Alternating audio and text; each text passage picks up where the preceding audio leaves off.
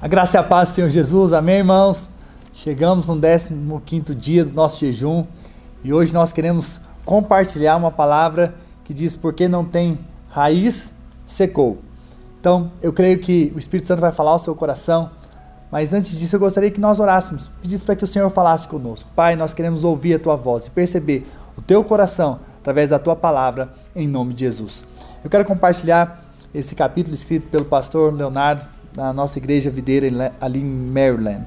Então, muitas vezes nós começamos a vida cristã e vemos é, essa empolgação, essa alegria toda em servir ao Senhor, mas daqui a pouco percebemos que às vezes nosso coração ele se perde e aquela empolgação toda, aquela alegria toda se vai.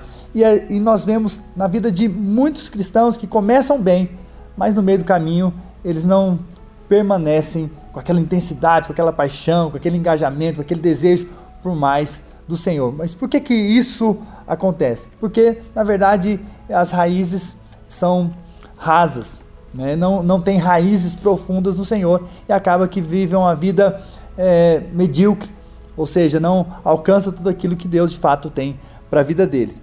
E eu gostaria então de começar lendo um texto lá em Marcos, no capítulo 4, versículo 5. Outra caiu em solo rochoso, onde a terra era pouca, e logo nasceu, visto não ser profunda a terra. Saindo, porém, o sol a queimou, e porque não tinha raiz, secou-se. Né? Então, aqui Jesus ensina uma parábola a respeito de, é, de tipos de solo que nós vamos encontrar. E essa aqui, essa, essa semente, ela encontrou o solo onde ela teve então é, ali um pouco de terra, chegou a brotar, houve alegria, houve vida, mas logo quando veio a pressão, ou veio o calor, veio a situação difícil, aquela planta se perdeu. É isso que acontece muitas vezes no cristianismo. Muitas pessoas elas recebem a palavra com toda empolgação, mas porque não tem raízes, logo aquilo ali se vai, vai embora, seca. Né? Por isso é que nós precisamos ser pessoas que colocam suas raízes no Senhor de uma maneira profunda, para que no tempo da tribulação, no tempo da angústia, a gente possa permanecer. Mas quais são as razões pela qual essa, essa raiz ela não entrou, ela não aprofundou? Por que que, de fato, esse, esse cristão que recebe a palavra, mas ele se perde no meio do caminho? É porque a primeira razão é a superficialidade do solo, né? há pouco solo, né? Então não tem raiz, não tem profundidade. Por quê? Porque diante das pressões eles secam. Mas por que que secam? Porque não teve raízes. Então as raízes, por exemplo, é, do deserto, elas, elas vão a, a profundidades muito grandes. Por quê? Porque elas vão atrás da água, do nutriente, daquilo que faz com que elas possam permanecer. Assim também tem que ser a nossa vida. Nós temos que ser um povo que não, não é superficial com Deus, mas é profundo em Deus, que vai buscar Deus, que vai orar, que vai ter uma vida consagrada ao Senhor. Para quê? Para que nós criemos raízes e essas raízes nos sustentem diante do calor, diante das circunstâncias, diante da tribulação, diante dos testes que a vida nos, nos passa. Por isso nós precisamos permanecer firmes no Senhor. E a segunda razão é a falta de raiz, não é? Então, o que é raiz? Raiz é a parte que a gente não vê. Então, nós vemos o tronco, nós vemos os galhos, nós vemos as folhas, nós vemos os frutos, mas a raiz é a parte que não vê.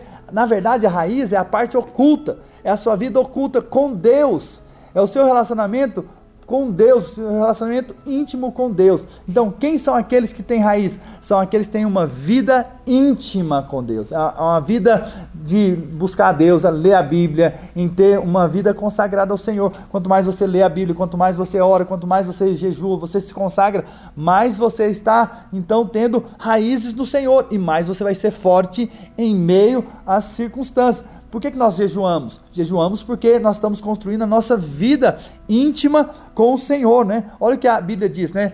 É lá em Mateus 6, versículo 6. Tu, porém, quando orares, entra no teu quarto e fechada a porta, orarás ao teu pai que está em secreto e teu pai que te vê em secreto te recompensará. Então, se nós tivermos a nossa vida oculta, que são as nossas raízes, nossa vida com Deus, pode ter certeza nós vamos dar muitos frutos e nós vamos permanecer de pé diante das circunstâncias.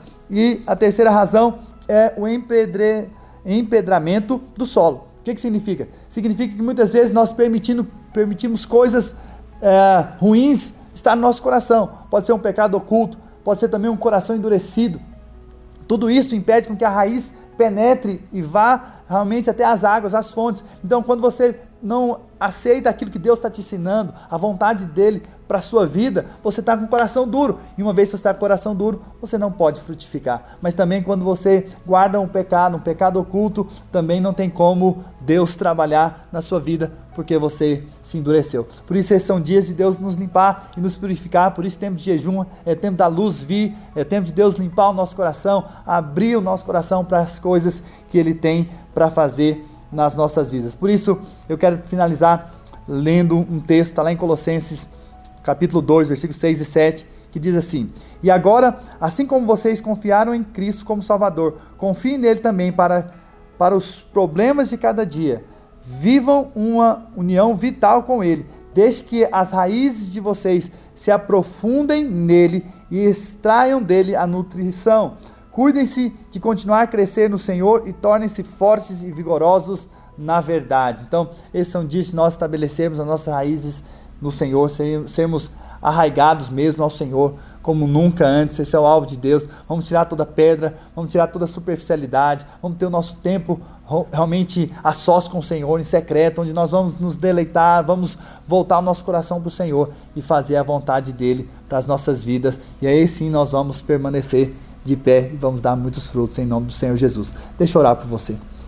Pai, nessa hora eu quero orar por esse irmão, essa irmã que hoje está ouvindo essa mensagem. Eu oro para que eles possam ter raízes profundas, possam de fato desfrutar do Senhor de uma maneira tremenda e gloriosa na vida deles, que eles experimentem do melhor do Senhor, que eles tenham uma vida íntima com o Senhor, de relacionamento de vida, que eles tirem também tudo aquilo que está ah, oculto, todo o pecado oculto, tudo aquilo que é um coração endurecido, eles possam tirar, para que as raízes possam ir até o Senhor e possam extrair vida, alegria, paz, e eles possam permanecer diante das tribulações, das pressões que a vida nos traz. Por isso eu oro para que cada um possa experimentar nesses dias a aceleração do Senhor e a frutificação abundante do Senhor, em nome de Jesus.